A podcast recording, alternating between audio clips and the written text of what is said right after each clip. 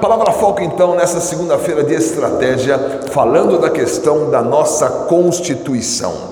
O que significa constituição na vida de Davi? Davi foi um homem de aliança. Aliança significa eu tenho uma parte, em outro lugar tem a outra parte, e essas duas partes formam um todo. Se você tiver a sua parte querendo ser melhor que a outra parte, então você não vai formar uma aliança, vai formar uma opressão. Então, o primeiro passo que você vai dar para ser constituído é: existe uma aliança. Por isso, você não vai ficar sozinho. Olha, a minha vida é ficar isolado, eu quero ficar aqui isolado, eu não quero saber de ninguém.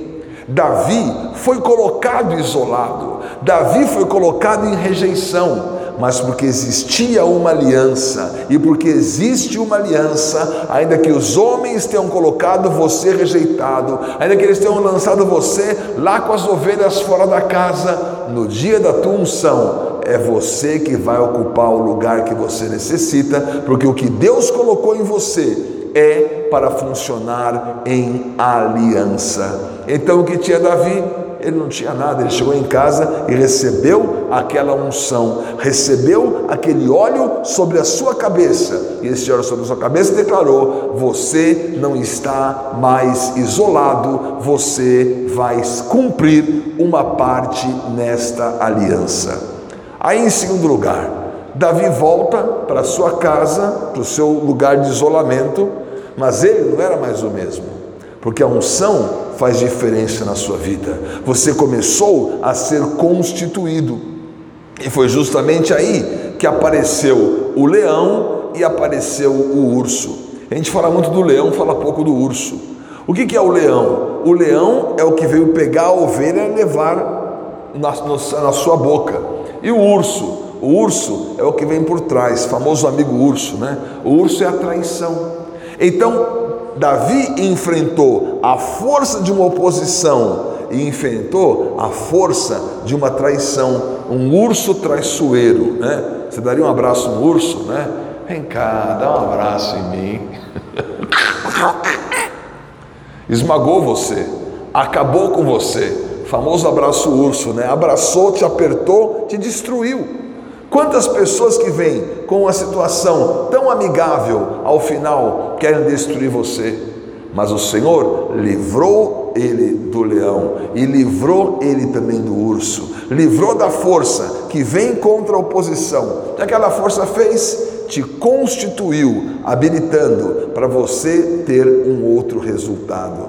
Por isso, tanto o leão quanto o urso, a força da oposição e a força da traição constituíram Davi para ele poder enfrentar um gigante.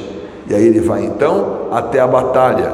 E o irmão dele fala assim: O que você vai fazer aqui na batalha? Eu ver a batalha, você é um curioso. Não, ele sabia que ali estava a continuidade da sua aliança. Por isso a aliança veio trazer a você a unção a aliança, ela é provada no tempo da sua traição, no tempo dos ursos, no tempo dos enganos, no tempo das aflições.